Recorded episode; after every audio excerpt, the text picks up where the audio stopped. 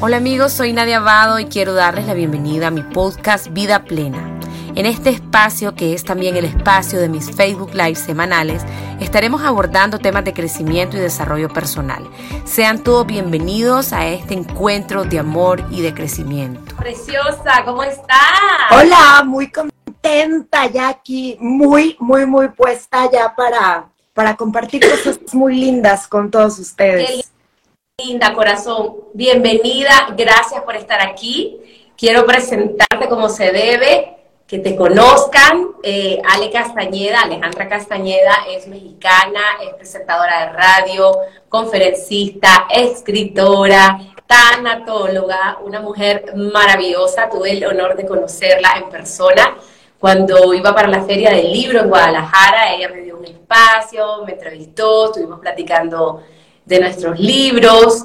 Y, bueno, un ser humano extraordinario con una historia muy dura que ya vamos a conocer y tanto que enseñarnos, una maestra. Ale, bienvenida y gracias por estar aquí. ¿Cómo te sentís? Ay, la verdad es que muy dichosa. he tenido oportunidad de últimamente estos días poder conectar con gente que está en Suiza, que está en Canadá, que está en Francia, que está en España. Y, curiosamente, la manera de, responder es la misma, es, es una, una, manera de respuesta muy amorosa, una manera este, de gratitud, que, creo, creo, eso es de lo más importante, ¿no? O sea, como no importa nuestra nacionalidad, al final nos une lo mismo, ¿no? El amor, la gratitud, las ganas de ayudar. Así es, amiga, eso es, el lenguaje del amor es un lenguaje universal. Bueno, estamos aquí hoy para hablar sobre este tema que, este título que escogimos juntas, el amor es más fuerte que la muerte. Eh, y vamos a hablar hoy de la muerte, que la muerte no existe, ¿verdad? La muerte es, un, es solo un tránsito hacia otra eh, condición del alma. Y bueno, vamos a hablar con Ale. Ale, em, estás aquí en mi comunidad, sos una persona quizás nueva para muchos. Em, y tal vez no conocen tu historia, una historia difícil, sé que hay muchas cosas que no vamos a ahondar en detalles porque duele mucho, pero sí pues eh, desde el momento, desde el lugar donde te sientas cómoda, quizás como compartirnos un poquito qué es lo que ocurrió cuando perdiste a tus hijos y cómo todo esto eh, te ha ido transformando y llevando a ser y a hacer lo que estás haciendo. ¿Cómo, cómo ha sido, cómo fue todo este momento duro el, eh, cuando perdiste a tus hijos, Ale? Eh, bueno, pues sin duda, este, era una mujer en aquel tiempo, de hecho, en agosto se cumplen 10 años, 10 años de, transformar la relación que tenía con mis hijos.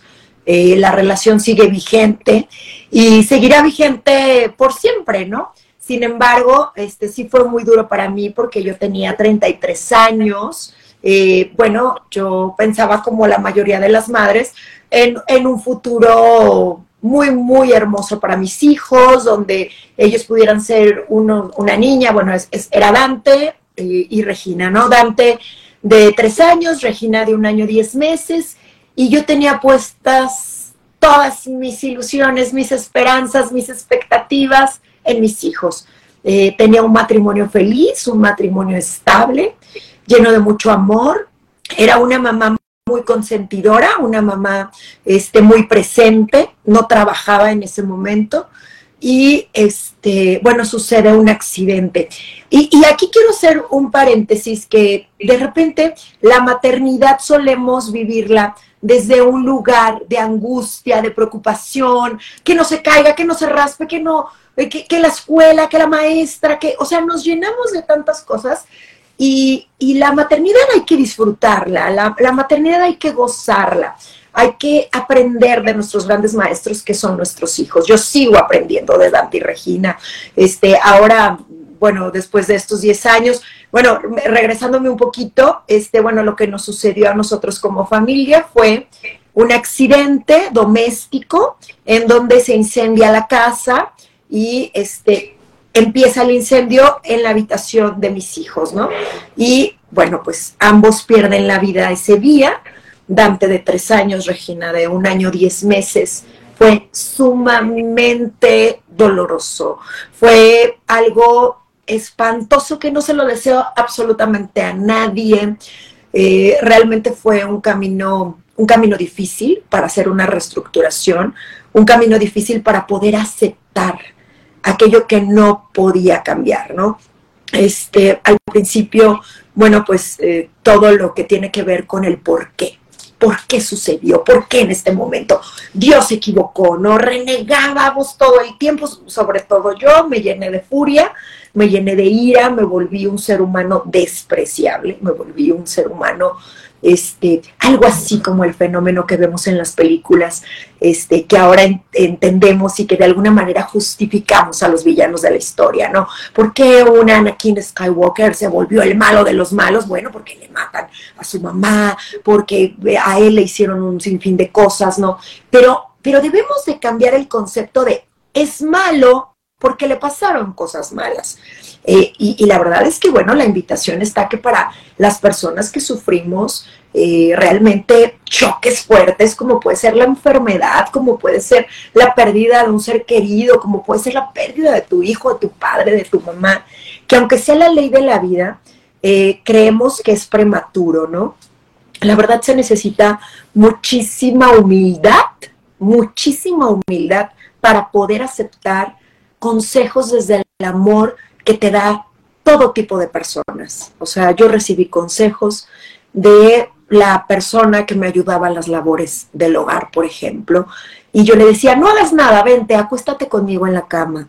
Y ella se acostaba conmigo y era solamente llorar. Y, y, de verdad, eso se llama terapia de contención. Hoy lo sé y, y tengan los brazos abiertos cuando, cuando estén destruidos, cuando crean que, no encuentran la salida, que no van a lograr sobrevivir y, darnos como ese permiso de desahogarnos, porque luego la gente que está a nuestro alrededor se asusta mucho. ¿Y qué es lo que nos dicen?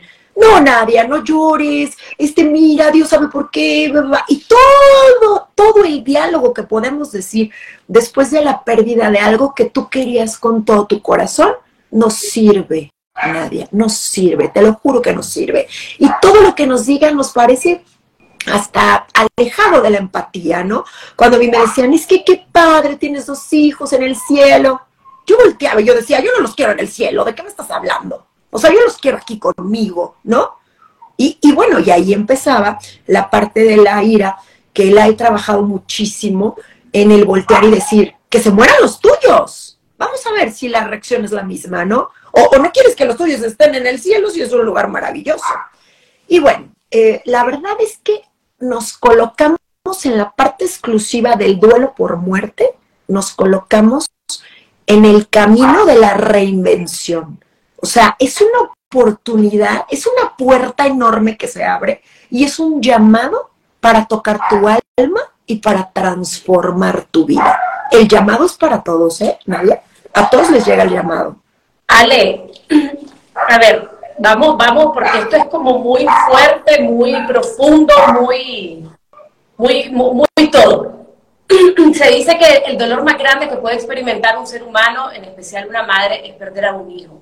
Vos no perdiste a uno, perdiste a dos. Y perdiste a dos el mismo día en un accidente doméstico trágico. ¿Cómo, cómo se vive cómo se vive esa tragedia y cómo empezás poco a poco a vivir. Dame el, título de tu libro que ahorita eh, yo sé que, trae... El día que la vida se detuvo. Exactamente. Yo, tenía la, la, noción. O sea, ¿cómo empezar a vivir el día que la vida se detuvo? O sea, volviendo a este momento tan traumático. O sea, porque no solo el hecho, es la forma y, pensemos en personas que les ha pasado tragedias, tal vez no similares a las tuyas, pero de otra naturaleza, salió el esposo, y ya no regresó porque en la calle lo mataron, lo atropellaron. O sea, que, y ahora que vos sos tanatóloga, y luego vamos a hablar de eso, ¿qué es lo primero que uno tiene que hacer al momento del trauma? O sea, los primeros días, los primeros momentos explicarnos un poco eso, desde cómo lo viviste y ahora ya como tanatólogo. Claro. Bueno, al principio que no tenía los conocimientos que tengo hoy de inteligencia emocional y tantísimos cursos que he tomado y obviamente la tanatología que para mí ha sido fundamental para toda esta reestructuración, estar dispuestos a ser amados, estar dispuestos a ser arropados por quien, por quien sea, incluso por tu mascota. O sea, yo comento que, que yo nunca fui amante de los perritos y entonces yo adopto a un perrito, a un pug, y recuerdo perfecto cómo ese perro se volvió para mí mi mayor consuelo y me daba su amor lamiéndome los pies y, y volteando a verme de... Eh, si estaba llorando, lamía los pies. Si no estaba llorando, pues entonces busco un juguete para jugar. Y bueno, yo lo que hice fue sobrevivir. Nada más me enfocaba a dormir, a comer y a bañarme. Eh, tenía mucha gente, mi red de apoyo era fuerte, mi red de apoyo era muy fuerte y se volcaron en, en atenderme. Yo viví, mi marido, mi entonces marido y yo vivimos en casa de mis padres porque la casa se quemó al 100%, 100%. Ese día, yo sé lo que es perder todo.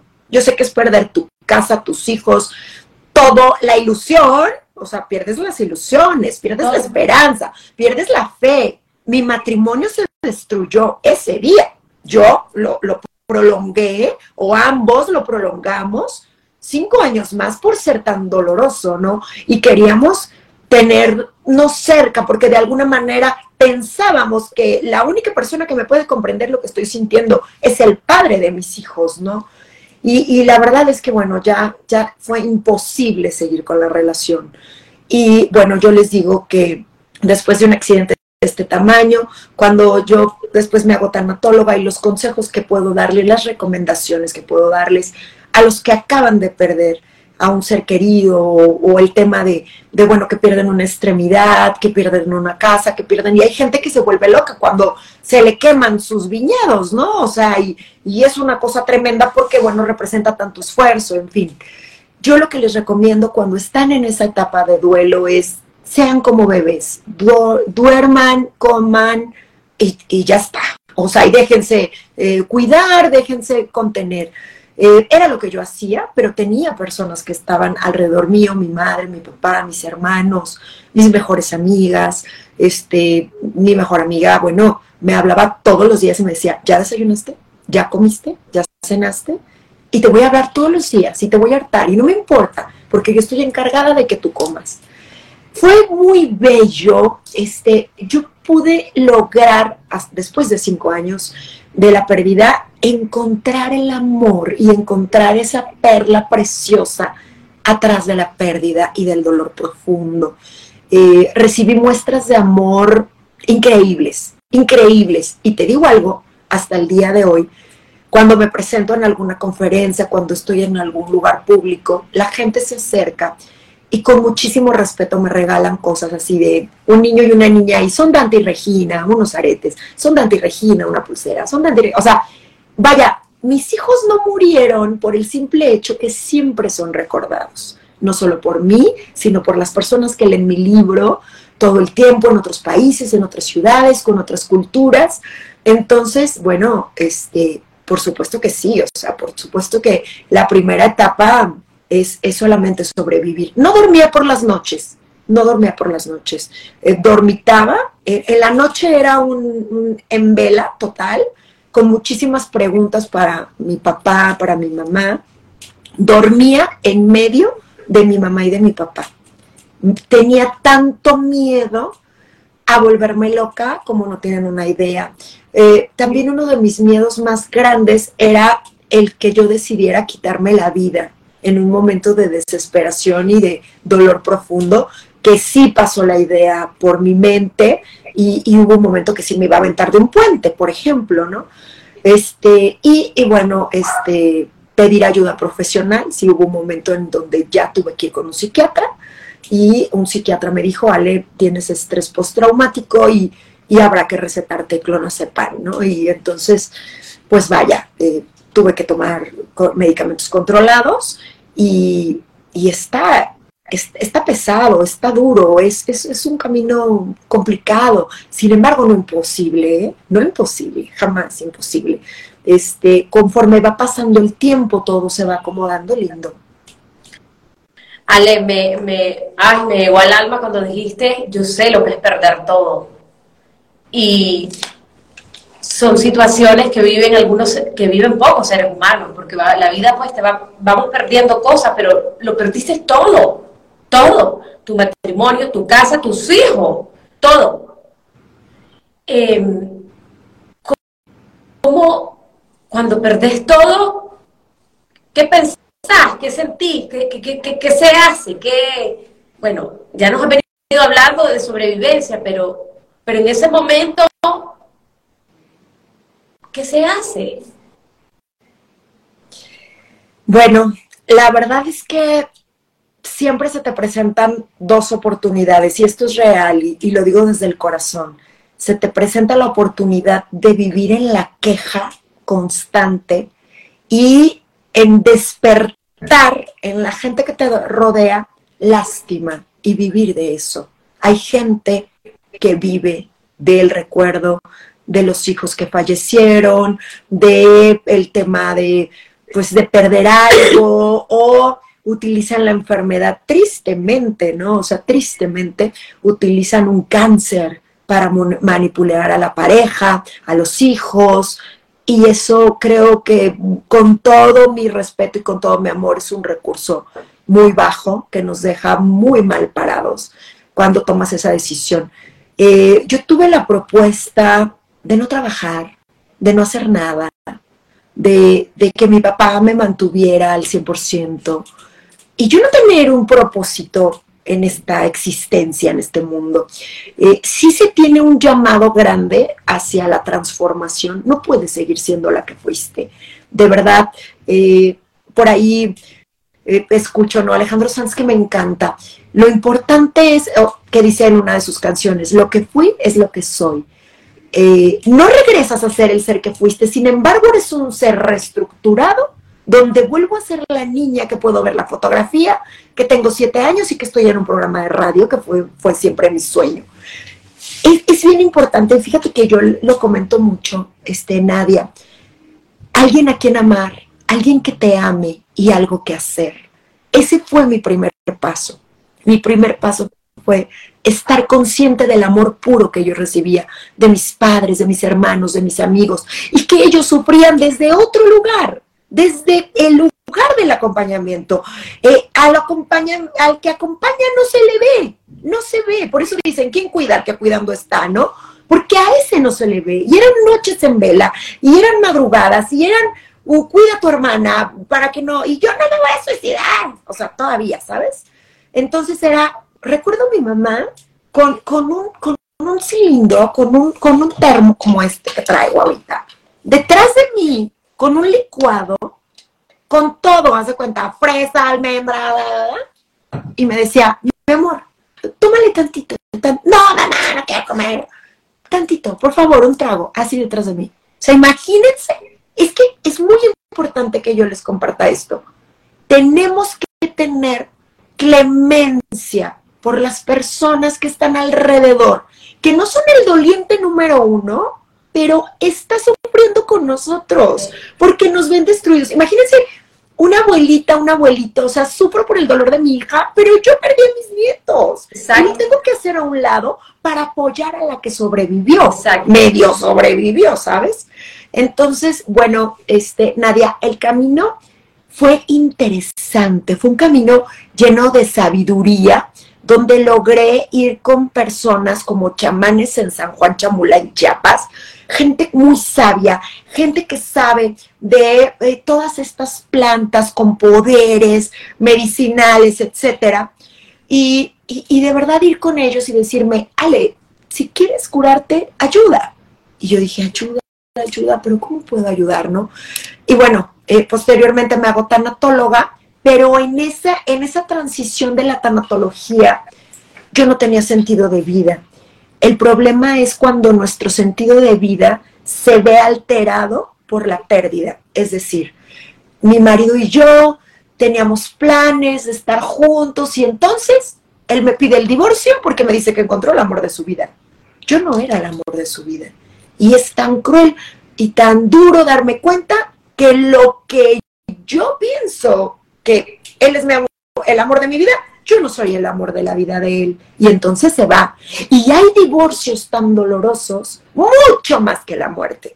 Porque cuando la muerte es la que está presente, podemos darle ese giro de, él quiere estar conmigo, pero desde otro lugar. La comunicación con Dante y Regina fue desde el minuto uno que mis hijos fallecieron. Yo logré contactarlos eh, de manera, nada de medium, nada de, no, no, no, nada sobrenatural. Fue hijos de mi alma y de mi corazón. Ayúdenme y ustedes intercedan por mí para poder soportar este dolor y esta ausencia que de verdad yo veía las películas de guerra y yo volteaba con mis papás y les decía, es que me siento así, me siento sin la piel. O sea, de verdad no creo que pueda haber un castigo de mi vocabulario. Cuando ves que la pérdida es un castigo, tenemos un problema. Era el ciclo de la vida. Los, las personas, los seres humanos, los seres vivos, o sea, tienen vida, van a tener muerte. Esa planta tendrá que morir, ese perro tendrá que morir. Y nuestros hijos tendrán que morir. Y a veces decimos que una ley natural, fíjate cómo nos ha hecho daño nuestros, nuestras creencias. La ley natural es que los hijos entierran a los padres. ¿Quién dijo? ¿Por qué dicen esa tontería?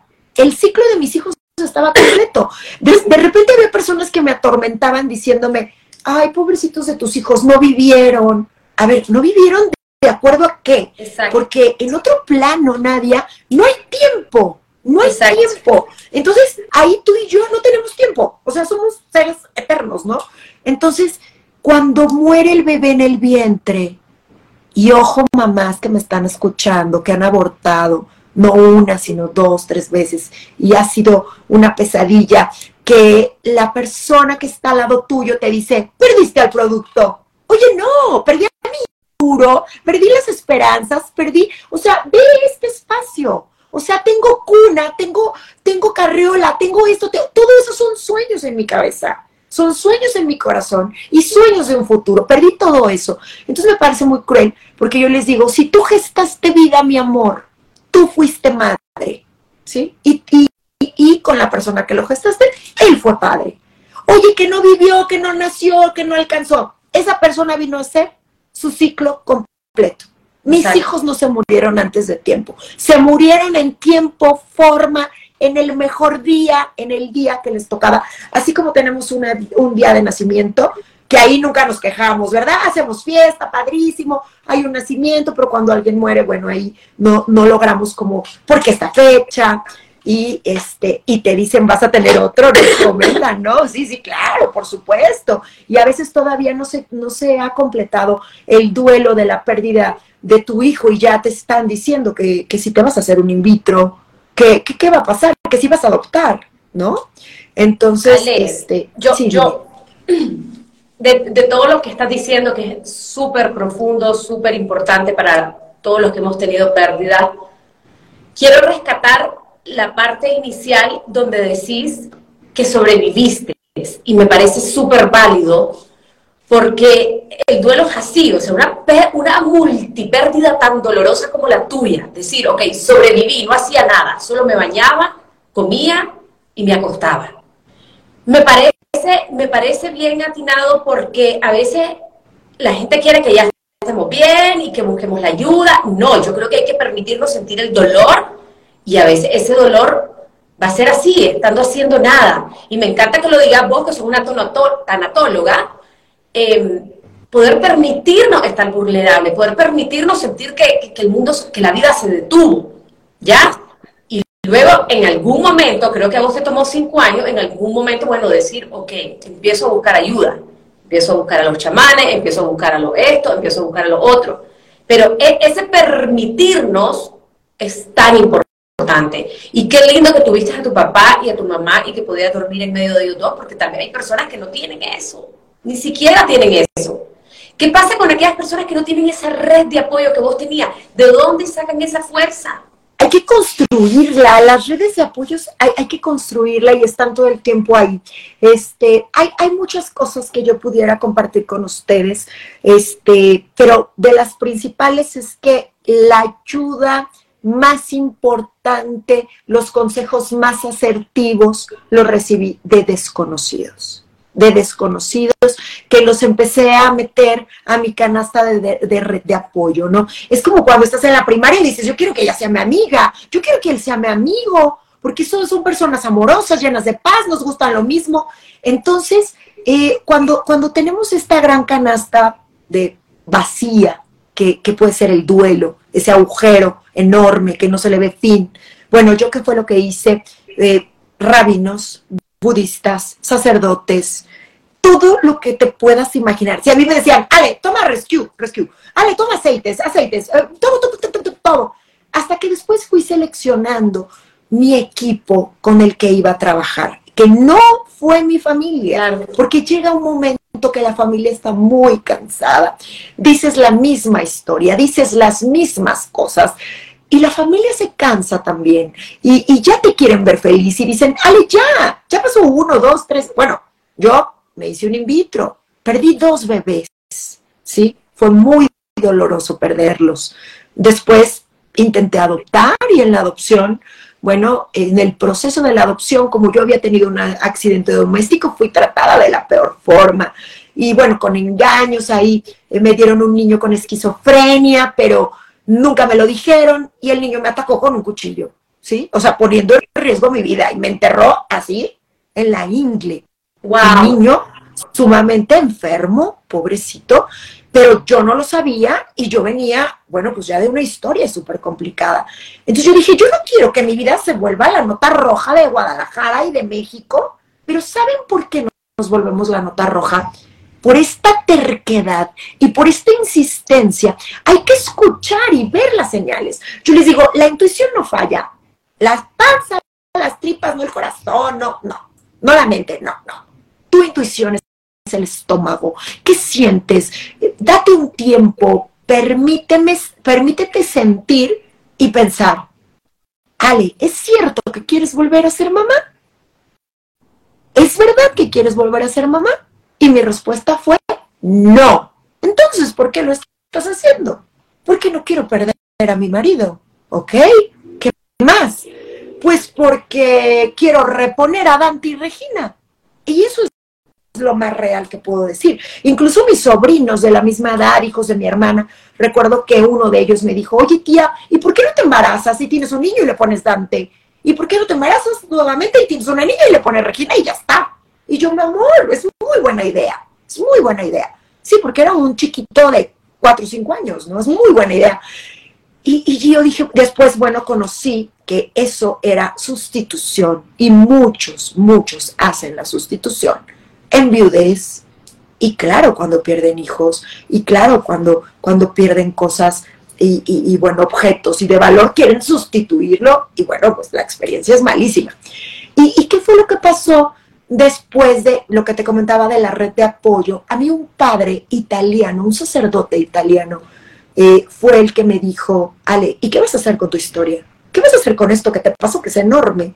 Y yo, como que qué voy a hacer de qué? Sí, ¿cómo vas a ¿Cómo vas a responder al llamado? Porque esto es un llamado. ¿Cómo vas a responder? Y yo no tengo ni idea qué me está diciendo. ¿Por qué no estudias tanatología? Un perfecto extraño en mi vida, ¿eh? Un perfecto extraño mi vida.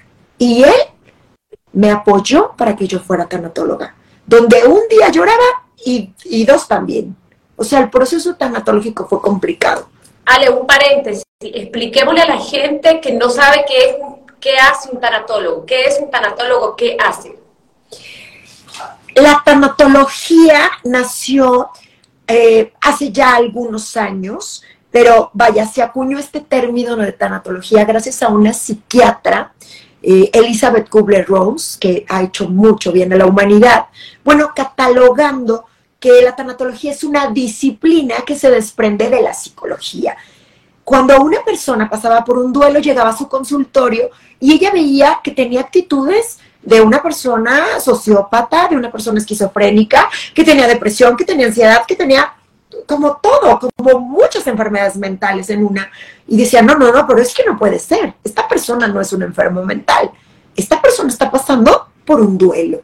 Y entonces, en el duelo, ella decide eh, bueno, enumerar cinco etapas principales del duelo, donde iba eh, estudiando a cada uno de sus pacientes y notaba cómo pasaban por la negación, por la ira, por la negociación, eh, por la depresión y finalmente por la adaptación.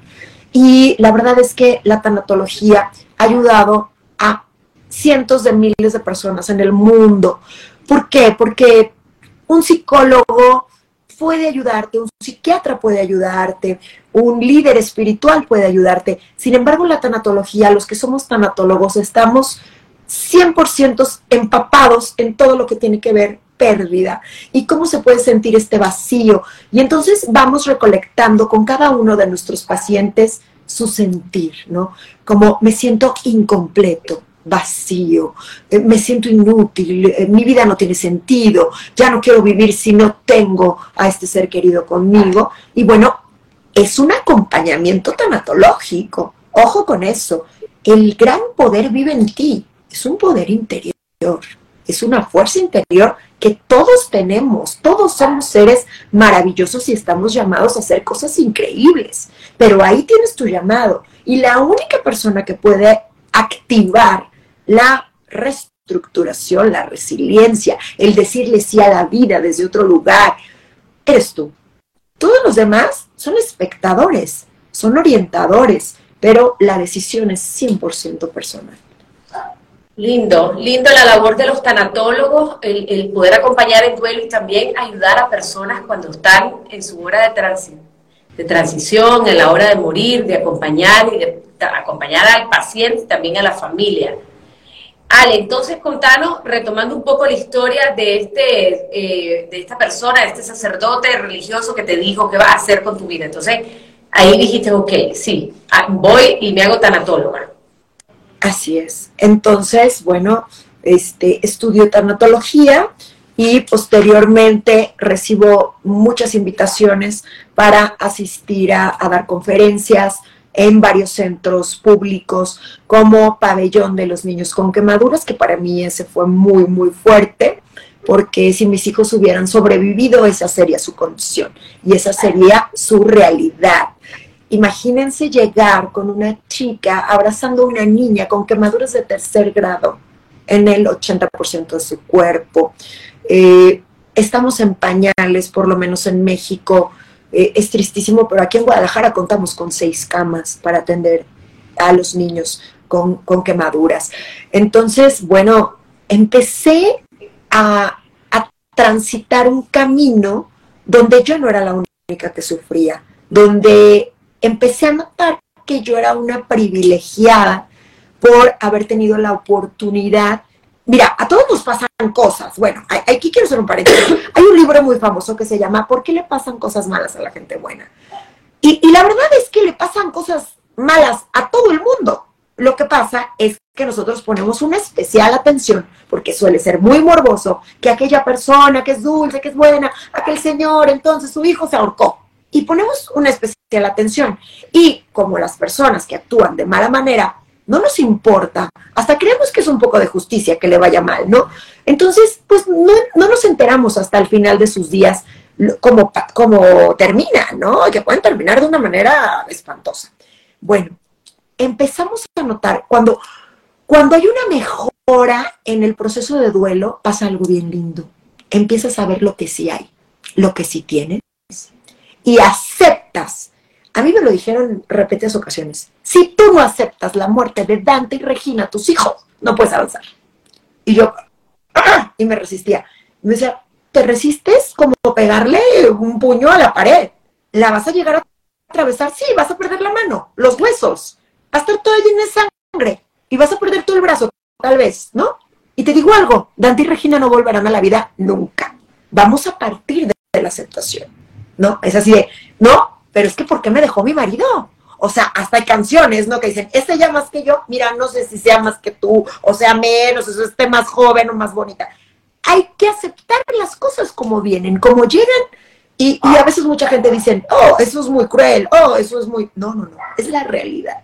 Es la realidad y entre más tengamos los pies en la tierra, de verdad, entre más realismo, más, más verdad, pues va a haber más tranquilidad en nuestra alma.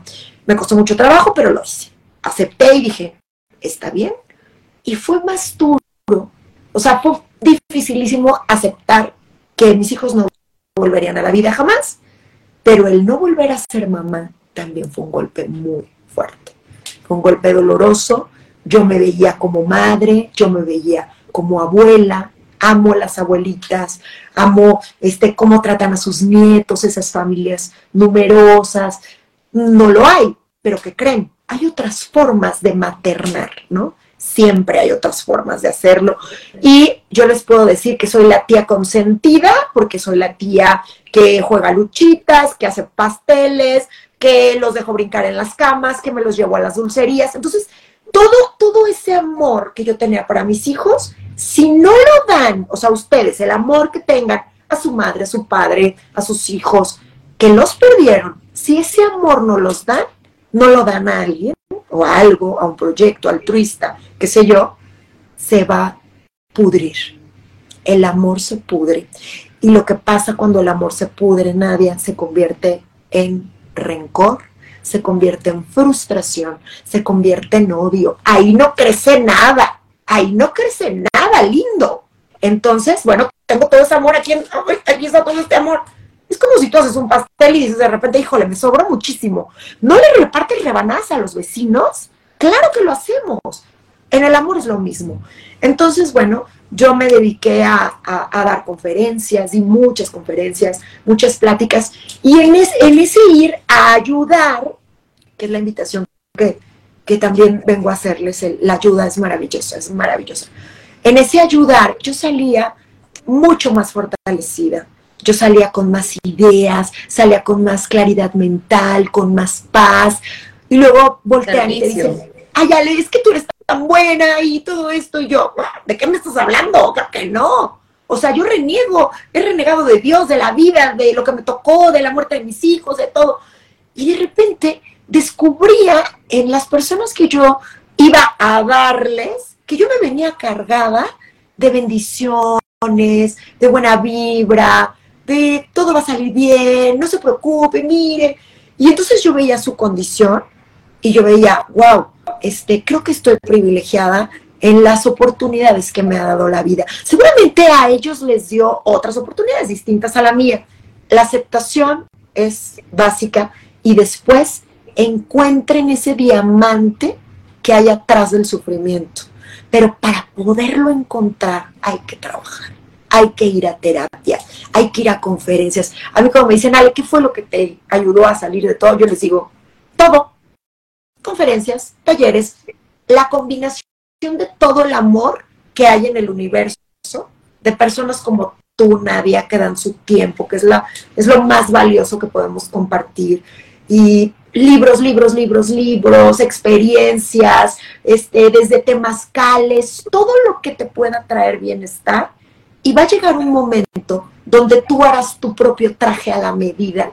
Es un traje a la medida, donde yo tal vez me quito este vestido y se lo doy a nadie y le digo, Nadia, yo me puse este vestido y salí del duelo. Se lo va a poner nadie y nadie le va a quedar chueco y incómodo y muy largo y no está padre, porque es traje a la medida, porque Nadia tuvo otros papás, tuviste otra vida, eh, vives en otra, viviste en otra ciudad, en otro país, mil cosas, ¿no?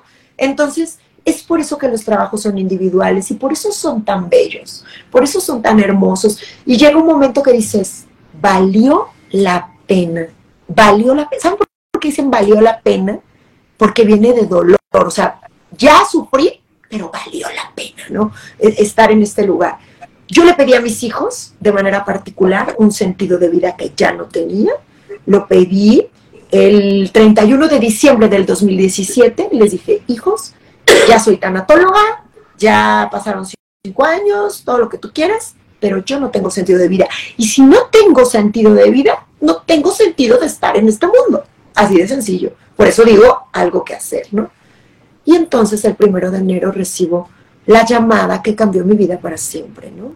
Que fue, Ale, te invitamos a María Visión a que des tu testimonio ante 20 países y en ese momento mi vida cambió para siempre. Ya tengo cinco años en los medios de comunicación ellos conocían perfectamente a su madre, ellos sabían cómo yo iba a estar contenta en este mundo, sabían que yo amaba los medios de comunicación, siendo contador público, soy contador público, jamás estuve atrás de un micrófono, y como que Dante y Regina ahí se pusieron de acuerdo y conspiraron y, mami, a tus 40 años, no importa, bueno, llegué a los 39, a tus 39 años te vamos a regalar lo que más quieres, un micrófono, los medios de, comunicación.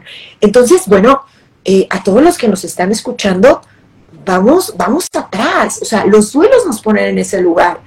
Vamos, vamos a recorrer el, está siendo congruente, por eso es doloroso también el duelo, porque dices, ¿qué he hecho yo con mi vida? ¿Realmente he sido congruente? ¿Realmente he sido feliz? ¿Trabajo en lo que quiero? ¿Me gusta? Y el duelo a veces nos empuja hacer nuestro sueño realidad. Es por eso que las personas que estamos reconstruidas, como es mi caso, reinventadas, como es mi caso, eh, nos vemos muy plenas, nos vemos muy felices, nos vemos brillando. Y, y, solemos ser en ocasiones muy criticadas porque entonces nos dicen, no le dolió, porque un hijo nunca se olvida y un hijo se llora toda la vida. Vaya, sí, sí, de hecho, en la entrevista pasada, por ahí dije una anécdota que la mayoría de las veces que la cuento me voy hacia las lágrimas, ¿no? Pero no necesitan comprobarle a nadie, no necesitan demostrarle a las personas que ustedes sufrieron. ¿Va? O sea, eso es asunto de cada quien. Ale, es, es increíble, realmente sos una mujer, te admiro muchísimo, sos una mujer súper valiente, eh, tomaste el dolor y lo convertiste en gloria. Me encantó cuando dijiste, o sea, que el dolor valga la pena. Has hecho que, que esa pérdida, esas múltiples pérdidas, haber perdido todo, haber tocado fondo, haberte querido quitar la vida, haber querido desaparecido, haya valido tanto la pena. Sí, como bien lo mencionaste, hay personas que no logran nunca superar eso, no logran salir nunca del hueco, no logran nunca buscar la ayuda, no logran resignificar su dolor y ponerse al servicio como lo estás haciendo. Así que eh, en, nombre mío y de toda la comunidad que estoy segura que está ahí y que está impactada con tu historia, gracias por, ese servicio, por ese llamado de alma que, has atendido eh, de la mano de tus hijos para poder acompañar en el dolor a través de la tanatología, a través de tus libros, a través de las conferencias a través de todo el servicio que estás haciendo. O sea, como te dije, no todo el mundo lo logra ver como vos. Me impacta mucho la sabiduría cuando decís, bueno, eso era lo que mis hijos tenían que vivir. Regina un año y Dante tres años. O sea, poder tener esa sabiduría, esa aceptación de entender que ese era su ciclo de vida, ese era su propósito, esa era su misión. O sea, ha llevado la palabra aceptación a un nivel maravilloso maravilloso en tu vida. Quiero preguntarte en estos 10 años de, transformación, de, tantas experiencias duras y gloriosas al, mismo tiempo, porque estás en servicio, ¿qué ha sido en estos 10 años lo más difícil y qué ha sido en estos 10 años lo más lindo que has vivido? Bueno, sin duda, este, lo más difícil ha sido mm, permitirme ser feliz o sea, eso ha sido lo más difícil. Y recuerdo eh, con mucho cariño a una prima que quiero mucho. Ella muere de cáncer eh, a los 32 años y, se lo detectaron a los 29. Y tuve la fortuna de acompañarla. Este, ya habían trascendido Dante y Regina, ella con un diagnóstico ya de, muerte. Y, y, pues yo ya era tanatóloga y la acompaño la última noche que pasó con vida la acompañé en el hospital y me dijo cosas tan bellas. Cuando tú estás a punto de morir, eh, no hay mentira, no hay pose, no hay quedar bien, no hay... Hay una necesidad profunda por utilizar el tiempo porque queda muy poquito. Me encantan los relojes de arena. De hecho, en mi libro es un reloj de arena y va cayendo la arena porque nos recuerda que es un día menos, no es un día más, es un día menos. Entonces, pues a ella se le estaba acabando el tiempo, lo sabía, lo presentía, y entonces me dijo, Ale, este, yo te quiero encargar, bueno, me encargó ahí a su mamá algunas cosas, me dijo, pero a ti te voy a encargar encarecidamente que seas feliz. Y yo dije, ay, no manches, qué fácil, qué fácil, o sea, mira lo que me está pidiendo, que sea feliz, qué fácil. Bueno, resultó ser la prueba más difícil, más difícil, porque yo no me permitía ser feliz, yo me castigaba, yo no me creía merecedora de la felicidad, ¿sabes? Era algo que a mí se me había negado, ¿no? Por, por, por, un tema de, dije, no inventes, o sea, si ni siquiera pude cuidar bien a mis hijos, si tuve un tema de negligencia, si, si yo no morí con ellos, debí de haber muerto con ellos, y bueno, un fin de cosas. Cuando la felicidad llegó, que la reconocemos cuando la vemos, toca mi puerta y lo primero es el miedo, ¿no? Y es el decir, no, porque si yo tomo esta felicidad, es probable que pierda muchas cosas. Y así fue. Así fue, este, me atreví, hay que ser valientes para ser felices, hay que tener mucha fuerza, eh, mucho autoconocimiento y que estemos bien conscientes, Nadia, que muchas personas no estarán cerca de nosotros porque simplemente no, no, no les gusta esa nueva versión de ti, sea, no les gusta. Hubo gente que me dijo, queríamos que fueras feliz, pero no tanto. Fíjate o sea, fíjate nada más, o sea, si te queríamos feliz, pero tú abusaste. O sea, mira nomás que felices más. Entonces, bueno, yo digo que sí, este, yo me divorcio y digo que sí al amor nuevamente, me vuelvo a casar y fui muy, muy, muy, muy atacada. Muy, muy. Este, hasta el día de hoy, este, a pesar de que yo ya llevo cinco años de relación, este, sigo recibiendo mensajes de, sí, y tú muy a gusto con tu esposo, viajando, y te vale gorro tus hijos, ¿no? Bueno, no, no es así, está muy alejado de la realidad, pero bueno, la cosa más hermosa que me ha pasado, híjole, es que me han pasado cosas, o sea, me han pasado muchas cosas muy bellas, pero bueno, trataré de recordar la, la, la más linda que me ha pasado. Bueno, sí, sí, yo creo que eh, una de las más trascendentales fue una mamá, una mamá que perdió a su hijo de 17 años en un accidente de motocicleta. Y bueno, era una mamá muy joven y yo fui a darle terapia. Y esta mamá me habló por teléfono y me dijo, Ale, eh, logré recordar que tú estuviste aquí el día de la muerte, porque yo fui el día de la muerte de su hijo, del accidente, y sabes qué, Ale, tú me diste un sentido de vida, tú me diste fuerza, tú, bueno, un montón de cosas que yo creí que pues jamás. Y este, le dije, pero ¿cómo te pude haber ya dado todo eso? Y me dijo, con tu ejemplo, con tu entereza.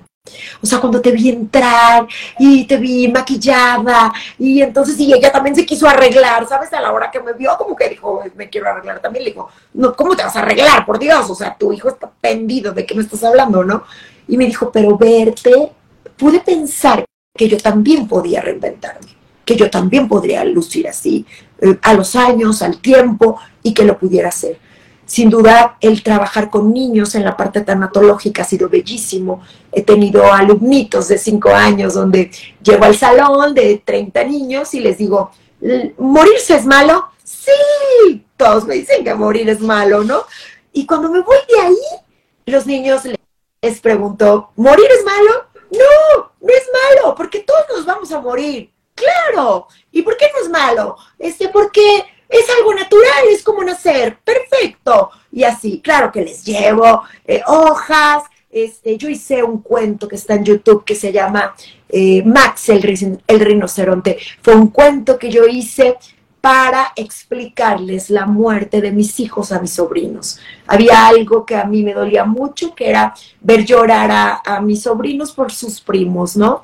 Entonces eh, fue, fue muy lindo poderles dar este cuento, este gran regalo, que recuerden a su tía con mucho amor. Nadia, no estaremos aquí por siempre, pero el legado que podemos dejar tú con tus libros maravillosos que son bestseller, o sea, algún día no estarás en este plano pero dirán, existió una mujer maravillosa llamada Nadia Abado, que, que se preocupó por el bienestar de los demás, que era generosa, y era tan generosa que nos dejó su libro, sus libros, y aquí está, ¿no? Y hacía invitaciones, hacía colaboraciones, lo que, esas semillas que dejamos sembradas, crecerán, de verdad, de verdad que crecerán. Y, y, bueno, todo lo que hagamos por los niños, ahorita yo a los niños los traigo súper metidos en la cabeza porque han sufrido muchos duelos a consecuencia de la pandemia. Se quedaron sin papá, sin mamá, sin la abuelita, sin el abuelito. Entonces, no, pues bueno, no había velorio, eh, el duelo es así de, ah, no le dolió, o sea, no le dolió porque pues ni dijo nada. ¿Cómo iba a decir algo si ni siquiera este, fue a una casa funeraria, no fue a una misa, no fue nada? Entonces nuestros pequeñitos están muy confundidos. Ellos no, no entienden y no tienen clara la muerte porque nosotros tenemos miedo de explicarles, de explicarles la muerte porque a nosotros mismos nos causa, este, pues ahí un temor, ¿no? Nos causa conflicto y cómo le voy a hablar. No, no, no hables de la muerte porque la vamos a traer. Nadie atrae la muerte. Exacto. O sea, es absurdo. Es decir, no, no, no hables de la vida porque vas a salir embarazada y ya tienes 60 años, tranquila. Entonces, no, no funcionan así las cosas. Y, creo que, bueno, para mí las grandes llaves de la, de la paz, porque la paz, hemos hablado muy poco de la paz, pero lo primero que se pierde en un duelo es la paz.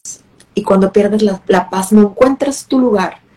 Así puedas irte a otra ciudad, a otro país, a otro lugar, nada te consuela, nada te gusta, este, oye, siempre te ha gustado el helado de chocolate, no lo quiero, esta comida, no, este viaje, no, no quieres nada, o sea, no hay paz, pero para nada. Y cuando se pierde la paz, oh, es una cosa espantosa. ¿Cómo, ¿Cómo se puede recuperar? Bueno, recuperando tus dones, recuperando la confianza en ti mismo, haciendo un viaje interior lleno de sinceridad.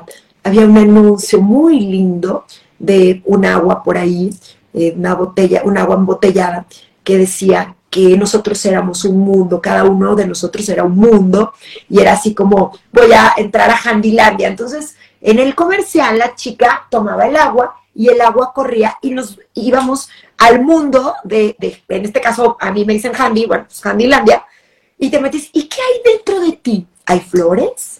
Hay arcoíris, hay ríos, hay mares, hay fauna, hay bicicletas. ¿Qué hay dentro de ti? Entonces, como hacer ese viaje al interior, en bici, en patineta, en moto, en lo que tú quieras, vamos haciendo ese viaje al interior y vamos sanando. O sea, ir sanando parte por parte y sobre todo no exigirnos demasiado. La perfección es la cosa más absurda y es la cosa que nos ha hecho más daño como sociedad. Eh, madres perfectas, mujeres perfectas, esposos perfectos, hijos perfectos. No, no, no, no. En la imperfección se encuentra también la abundancia y se encuentran cosas maravillosas y áreas de oportunidad importantes.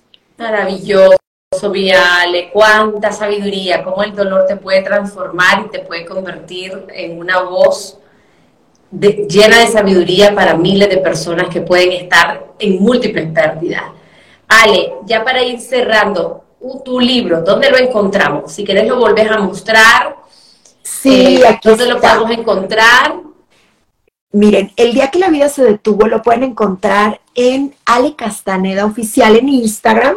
En la parte de abajo dice adquiere tu libro y ahí presionan y van a recibir el libro en, en, formato digital y en audiolibro. Y en audiolibro está narrado por mí. Entonces, hago las pausas, hago, bueno, todo lo que para mí es importante dentro del libro. El libro, el libro es pequeño, eh, este, es muy fácil de leer, muy rápido. Y, y, lo más padre es que lo pueden poner en su auto y lo pueden escuchar, ¿no? A cachitos, cachitos, y, y cuando menos piensen, bueno, ya, ya lo, lo escucharon todo, ya lo leyeron. Y, y fíjate que lo, lo lindo de los libros es que tenemos la oportunidad que en cada etapa de nuestra vida descubrimos cosas distintas, ¿no? De dices, ay, ¿cómo no me había dado cuenta de, esta parte y ahora me siento así, creo que me puede ayudar? Entonces, bueno, este libro oh, lo amo, me, ha traído grandes satisfacciones, eh, los comentarios que me han hecho son muy bellos y, sé que alguna frase, algo dentro del libro les va a hacer ruido y va, les va, les va a hacer sentido, ¿no?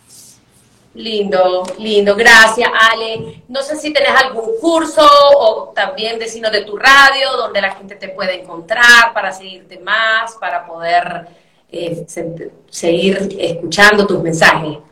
Eh, sí, tengo un programa de radio en Guadalajara, en Guadalajara, Jalisco, México, y la estación de radio se llama Radio Mujer y estoy por el 92.7 FM, estoy de lunes a viernes de 10 a 12 del día.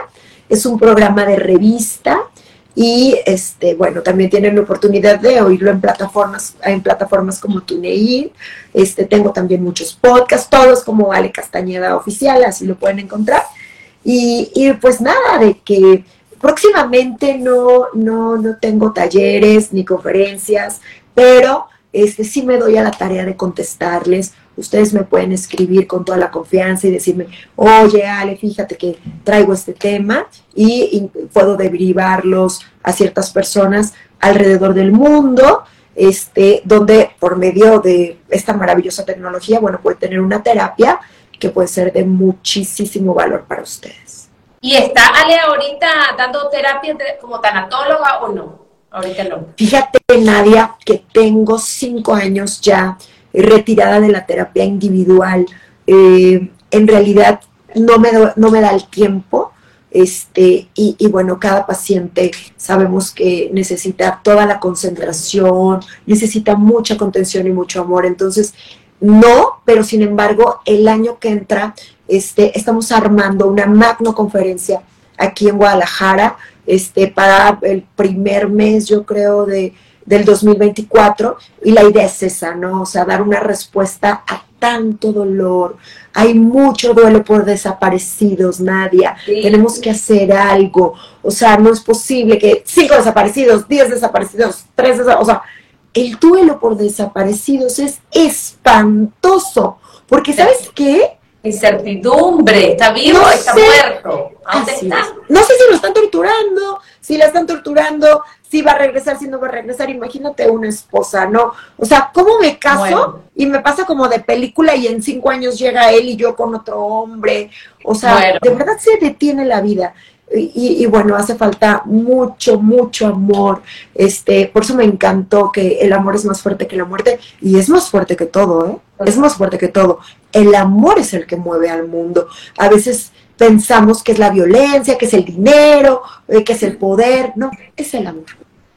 Maravilloso, preciosa. Sigan a Ale Castañeda, ya están sus redes.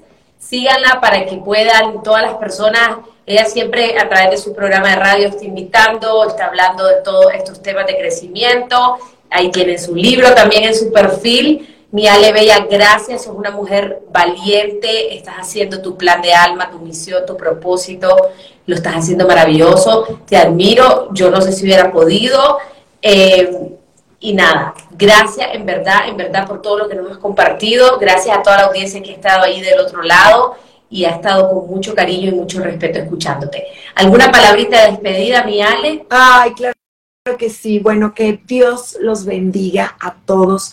Y en el momento más oscuro de su vida, recuerden que no están solos, que siempre hay una persona dispuesta a entregar su amor de manera incondicional, siempre. O sea, no alguien que se acerca a ustedes para ayudarlos, lo hace por querer recibir algo a cambio o por un tema de conveniencia, hay que confiar. O sea, de verdad, el, confiar en el otro es maravilloso. La confianza no la podemos perder y sobre todo la empatía. Creo que un llamado a la empatía es importante en estos tiempos. Debemos de ser más empáticos. De repente, mi querida Nadia, vemos la noticia de nuestros hermanos en Ucrania y decimos, oh, qué desagradable situación pero en realidad no somos empáticos. O sea, si fuéramos empáticos, nos reuniríamos con alguien de Ucrania, este, que hablara tal vez español, que nos pudiera traducir, y entonces, oye, pues una, ¿qué les hace falta? ¿Qué necesitan? Necesitan celulares, y, poder hacer algo para, para, bueno, hacer un llamado y, poder hacer eh, una ayuda asertiva. Y digo, como dicen, bueno, empezar en tu casa, o sea, empezar por los tuyos, cómo está esa mami, cómo está ese papá, están abandonados tus hijos, o sea, empieza por tu círculo y posteriormente, bueno, pues vamos, vamos este, expandiendo ese amor, esa ayuda, pero siempre ayudar, siempre, siempre ayudar. Gracias preciosa. Esto queda grabado, gente, para que lo vean desde el inicio si no lo han visto, para que lo compartan o para que puedan eh, enviárselo personalmente a alguien que está viviendo una pérdida. Gracias, Miale, por estar aquí. Te mando muchos besos, muchos abrazos a vos y a todos los que están ahí, gracias por estar. Hemos llegado al final de este episodio y quiero darte las gracias por haberme acompañado. Te invito a seguirme en todas mis redes sociales como Nadia Abado. Desde ahí siempre estoy compartiendo contenido de crecimiento, motivación y desarrollo personal. Te espero la próxima semana.